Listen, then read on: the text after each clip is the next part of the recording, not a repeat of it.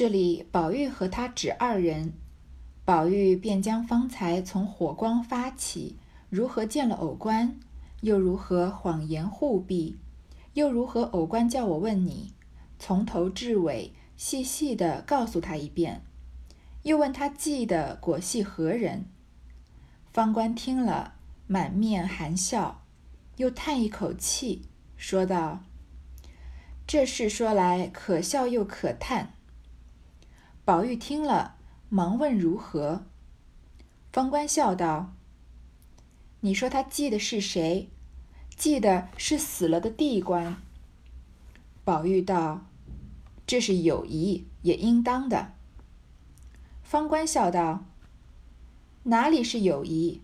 他竟是疯傻的想头，说他自己是小生，地官是小旦，常做夫妻，虽说是假的。”每日那些曲文排唱，皆是真正温存体贴之事，故此二人就疯了。虽不做戏，寻常饮食起坐，两个人竟是你恩我爱。地官一死，他哭得死去活来，至今不忘，所以每节烧纸。后来补了蕊官，我们见他一般的温柔体贴，也曾问他得新弃旧的。他说：“这又有个大道理，比如男子丧了妻，或有必当续弦者，也必要续弦为事，便只是不把死的丢过不提，便是情深意重了。若一位因死的不续，孤守一世，防了大劫，也不是理，死者反不安了。你说可是又疯又呆？说来可是可笑？”宝玉终于找着机会要问一问方官啊，到底偶官是在给谁烧纸呢？所以宝玉啊就先跟方官说了他怎么看到火光，怎么看到偶官，怎么帮助偶官逃过了一劫啊？又偶官怎么样？让我来问你，仔细的告诉了方官，然后就问方官啊，到底偶官是给谁烧纸？方官啊满面含笑，又叹了一口气，比较复杂的一个心情，他就觉得这件事情好像令人觉得很惋惜，但是又有一点荒谬。荒谬，他就说啊，这个事情啊是可笑又可叹的。说他记得是谁呢？记得是死了的地官。这个地啊是个草字头加这个，嗯，这个是的的的，就是一个白一个勺的这个的。他记得是这个地官。那宝玉说呢，他们应该是有友情嘛，也是应该的，因为这个地官是一个去肯定是个去世了的，呃，之前跟他们一起在梨香院练戏的戏子。但是方官就笑着说啊，这哪里是友谊啊？他是一个疯傻的想头，就说这个想法有点疯疯癫癫的，就是不太主流。他说呢，他自己是小生，地官是小旦。既然一个是演小生，一个是演小旦，常常在戏里面就是做夫妻的嘛。而且小生小旦基本上都是一些年轻夫妻，所以他们常常演的都是一些比较天真烂漫的这种爱情故事。那跟老生老旦又不一样了。所以虽然说他们是假的，就是戏是演出来的嘛。但是每天演那些曲文排场，他们做的事情都是真正温存体贴的事情，在戏里面啊，两个人做的事情都是真正夫妻之间做的事情，所以两个人就疯了。即使是不演戏的时候呢，平常的饮食起居啊，也是你恩我爱的，就是。意思就是这两个人是不是有一点入戏太深了？就在嗯戏里面，两个人经常经常做一些夫妻之间呃或者是情侣之间会有会有的一些举动，结果在戏外面，他们也就真正的把自对方当成自己的伴侣了，也就跟夫妻一样非常恩爱的样子。这两个还都是十岁出头的这个小女孩，所以嗯，其实虽然我们现在这个年代对于同性恋也并没有什么。应该应该是不能说并没有什么歧视，就是社会上有一大部分的力量已经认为，嗯，这个同性恋并不是说什么违反道德啊、违反常规的事情了。其实就是每个人生下来他的选择不一样，或者是有些人他们生下来他的本能不一样，所以这这是一个需要客观看待的事情。嗯，不是说不是说我们要鼓励异性恋往同性恋道路上发展，只是至少从一个嗯标准上面来看，这个同性恋是一件。就是不需要被指责的事情，这是在当今这个社会啊。但是三百年前肯定不是这样的，你更不要说在即使是在当今社会，嗯，一些这个可能长辈啊，或者即使像我们这一辈，甚至是下一辈的人，有些人讲到同性恋还会说，还会用到比如说变态啊、恶心啊这样很负面的词汇了。那更何况是三百年前呢？虽然主人家 像薛蟠这种，呃，像贾琏这种，他们有时候这个男女通吃啊，贾宝玉也是，不是在找不到女孩的时候，清俊一点的小厮都要拿来泄火，是一件呃也是很普遍的事情。但是这毕竟是所谓的断袖之癖。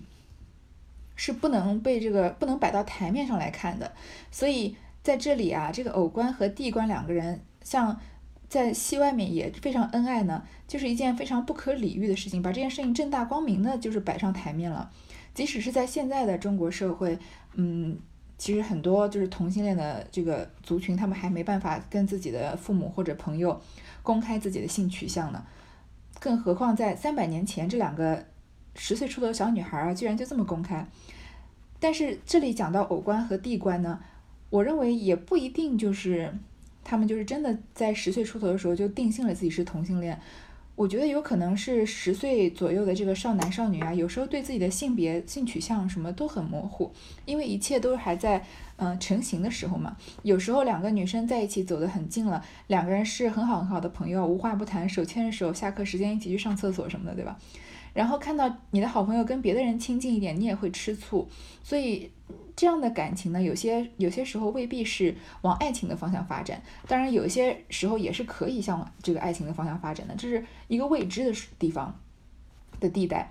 这里的偶官和地官呢，他们就是可能就是类似于这种友情以上、爱情以下的两个人，就是未必他们两个人真的是像情侣一样，嗯，就是那么这个亲密无间，或者是。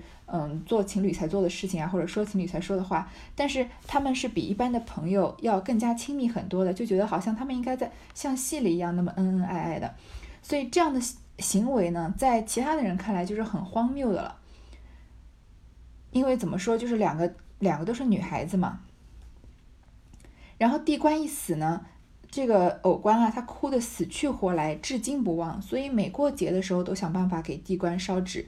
所以这个偶官是一个很重情义的人，他的这个很亲密的伴侣地官去世了以后，他很伤心，一直都忘不掉他，所以一逢逢年节都要给他烧纸。后来又有了一个新的小旦来了，就是这个蕊官，蕊官现在不是在薛宝钗的房子里面伺候的吗？那新的小旦来了，又要跟呃偶官新的小这个小生意演夫妻了。结果偶官就对这个新的小旦啊，也一样的温柔体贴。大家就去问他说：“偶官，你是不是喜新厌旧了？是不是把地官给忘了呀？”偶官就说：“啊，这有个别的道理。比如说呢，如果是男子丧了妻，就是去世了，呃，妻子去世了。”有些是一定要续弦的，也是也，既然一定要续弦，就必须要续弦，因为古代说不孝有三，无后为大嘛。如果你没有呃生，不是说不是说没有生孩子，而是说没有生儿子。如果你没有给你这个家生出一个儿子来的话，那是一个很不孝的行为。所以有些人是必须要生儿子的。那呃，如果他的妻子在生儿子之前就去世了，那他就肯定是要续弦的嘛，因为不能顶着这个不孝的名义名声。所以说要续续弦是一定要续弦的，但是不要把你死去的那个妻子啊丢过不提，就是情深意重了。你要时常的想着她就行了。如果就是因为一个你的之前的妻子死了，然后一直不续不续弦，就这么孤苦的守着一个去世的妻子，这样过一辈子，妨了大节。这个妨就是妨碍啊，就是影响了这个嗯。大这个大道理就跟社会的这个主要规则给违背了，这样也不是道理。死者反不安了，那你那个去世的妻子如果知道的话，也会不安的。方官这里就说啊，你说这样是不是又疯又呆，是不是很可笑？方官是一个比较典型的，嗯，生活在世俗中间的这个标准来评断别人的人，对吧？所以这件事情首先在他看来是很荒唐，就是小生小旦在戏外也是像夫妻一样。接着。地官去世了，看到偶官又对新来的这个蕊官这么好，偶官又给他讲了一番话，就说啊，以这个血贤的理论，说只要不忘记那个去世的人就可以。方官就认为啊，是又疯又呆又很可笑了。这个偶官有可能在呃心理定位里面已经把自己定位成一个男孩子了，他不管是说话做事啊，待人的风格，还是他举的这个例子啊，都是以在这个心里面对自己认同可能是个男子。方官也许会以一个世俗的道理评断别人，但是听这话的谁呢？是宝玉。宝玉是绝对一个不走寻常路的人，他很能，他很有这个所谓的共情能力，他很能站在别人的角度上面来思考问题。所以宝玉听了这个故事会怎么样呢？宝玉听说了这篇呆话，读合了他的呆性，不觉又是欢喜又是悲叹，又称奇道绝，说。天既生这样人，又何用我这须眉浊物玷污世界？因又忙拉方官主道：“既如此说，我也有一句话嘱咐他：我若亲对面与他讲，未免不便，须得你告诉他。”方官问何事，宝玉道：“以后断不可烧纸钱，这纸钱原是后人异端，不是孔子的遗训。”以后逢时按节，只备一个炉，到日随便焚香，一心诚虔，就可感格了。愚人原不知，无论神佛死人，必要分出等力，各事各立的。殊不知，只以诚心二字为主。既值仓皇流离之日，虽连香亦无，随便有土有草，只要洁净，便可为祭。不独死者想祭，便是神鬼也来想的。你瞧瞧我那案上，只设一炉，不论日期，时常焚香，他们皆不知缘故。我心里却各有所因。随便有清茶供一盅茶，有新水就供一盏水，或有鲜花，或有鲜果，甚至荤荤羹新菜，只要心诚意洁。便是佛也都可来想，所以说只在静不在虚名。以后快命他不可再烧纸。方官听了，便答应着。一时吃过饭，便有人回：“老太太太太回来了。”宝玉说的这段关于祭奠死者的话，我觉得。从贾宝玉的口中透出曹雪芹的这个想法，又一次展现出了曹曹雪芹是多么超越他所在的那个年代啊！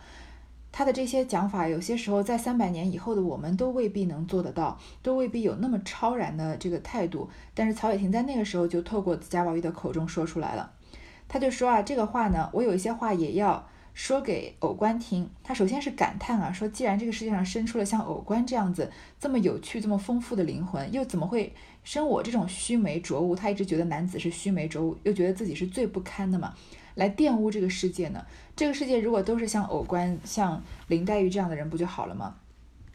然后他就拉着方官嘱咐啊，说既然这样，我也有话要跟他说，但是呢，这个不方便跟他亲口讲，所以要你来告诉他。方官就问他是什么事情。宝玉就说啊，以后千万不能烧纸钱。这个纸钱啊，是后人异端，不是孔子的遗训。这个纸钱跟我们所受的正统的这个儒家思想是违背的，是后人发展出来的一些异端。异端有点类似于像邪教这样子，就是发展出来跟就是正规的路上面不符合的这种旁门左道的行为。就是说烧纸钱这种纪念死人的行为啊，是一种旁门左道的行为。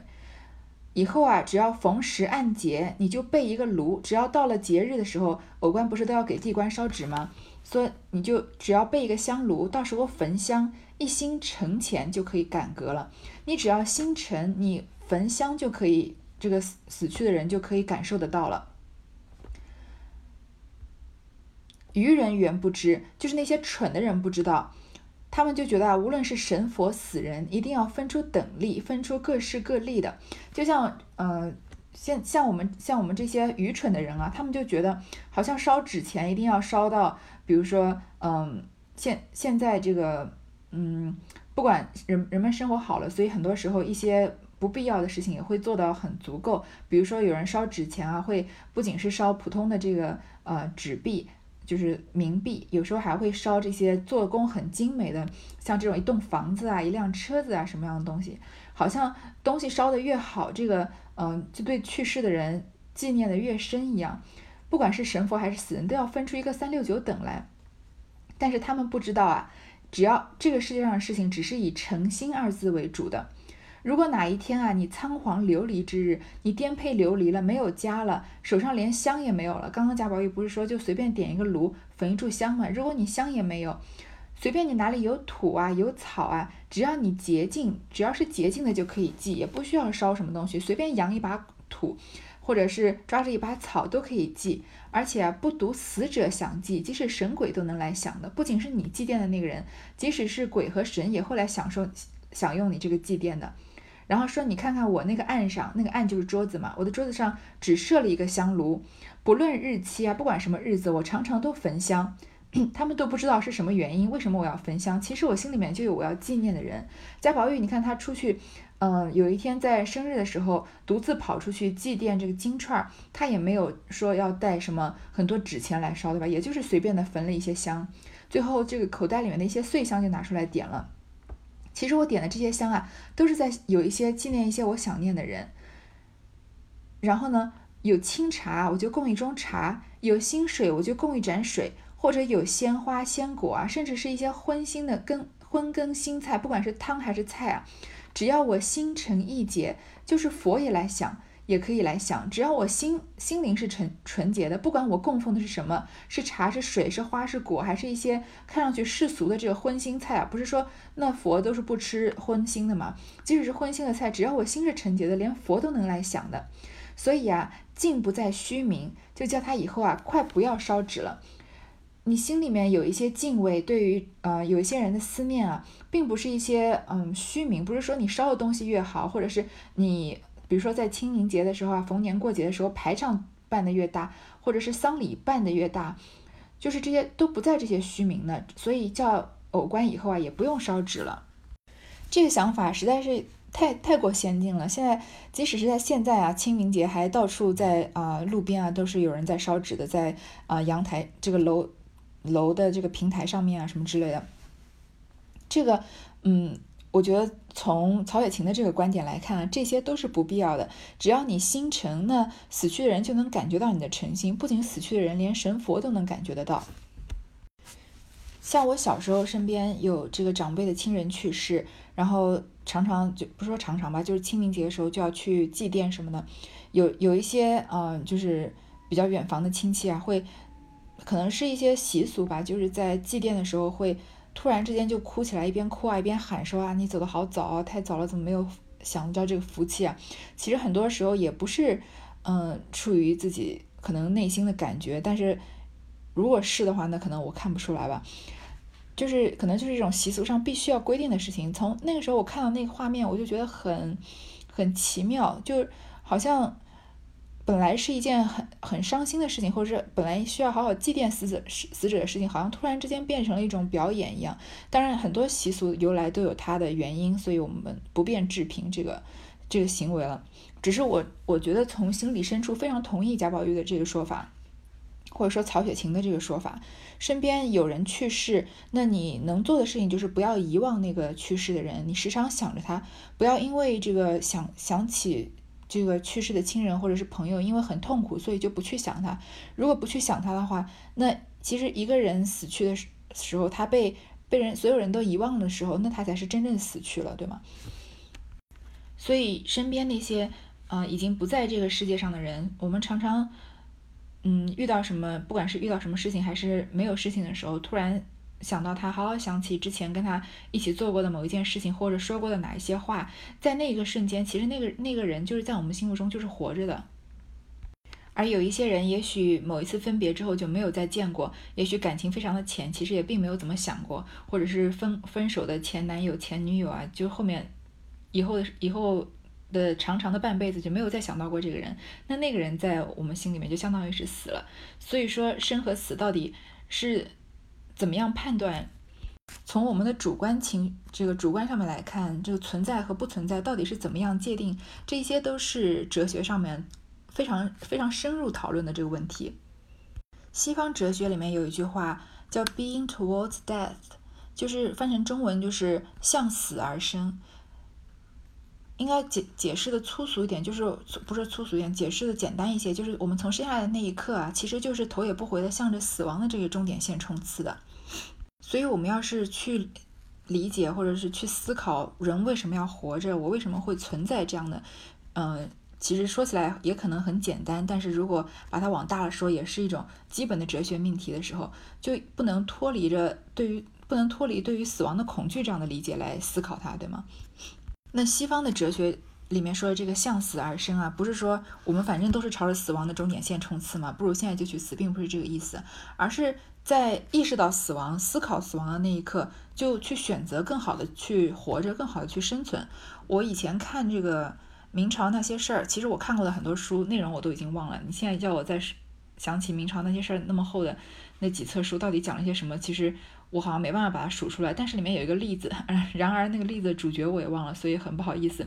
总之就是一个大官在政治斗争之中呢，被关到了这个监牢里面，然后很有可能就是等等着被处死了。所有人都知道他可能就没几天好活了，只是外面的朝野斗争非常的严重，所以还没心思顾着他什么时候给他处死而已。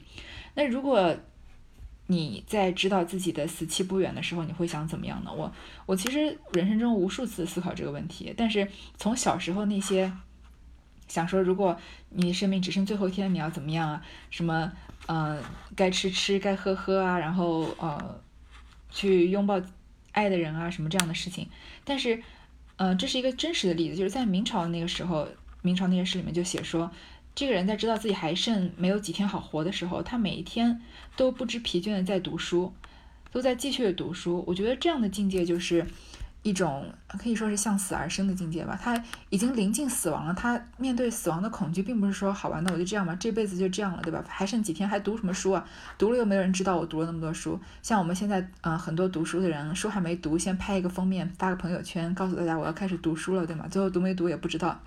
但是这个人就不是，他虽然呃没有办法选择自己想愿想能够什么时候去世，什么时候死亡，但是他愿意在死之前做自己，呃，就。最钟爱的事情就是不断的去充实自己，在更多的了解这个世界，所以我觉得这是一个向死而生非常啊高的境界。当然，在这个地方来聊死亡，有一点超出我的这个呃知识范围和我能讲述的范围了。我只是在这里，因为曹雪芹讲到一个如何祭奠死者，嗯，引发的可以说是我的两点思考，一个是关于祭奠死者的这种非常先进的这样的思考，嗯。不需要通过烧纸啊这样的一些行为，或者是不需要通过大哭啊或者捶胸顿足啊这样的表演来表现你是多么思念一个死者。只要是你在想他那一刻，你的心灵是洁净的，是诚的，那就那就好了。然后另外一个就是关于死亡的一个思考了，这个说的有点稍微远了。我们现在回过头来说偶官、地官、蕊官的这个小故事，大家有没有觉得？是不是有可能在影射什么？就是有一种说法，我说出来，各位接受不接受自己判断。就是有人认为呢，这个偶官、地官和蕊官的呃故事呢，其实是影射了宝玉、黛玉和呃宝钗，他由宝玉房里的这个方呃，他由黛玉房里的这个方官来讲述，然后这个偶官呢，就相当于是呃不对，他由宝玉房里的这个方官来讲述，然后偶官呢。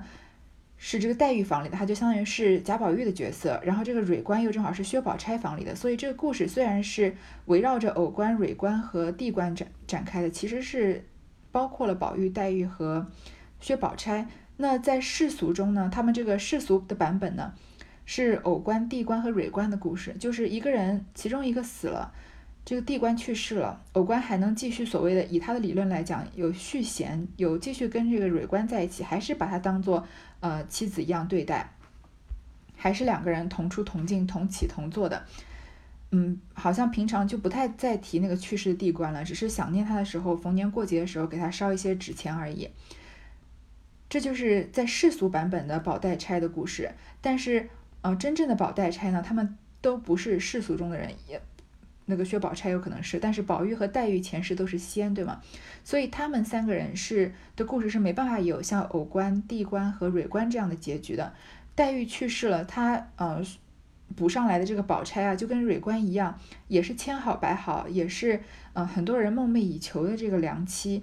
但是宝玉是没有办法像偶官跟蕊官那样对待呃这个所谓续弦的这个薛宝钗的，因为。这个宝玉，这个林黛玉在贾贾宝玉的这个生命中就是一个不可替代的人。贾宝玉一直就有这个悟佛悟道的这个悟性，对吗？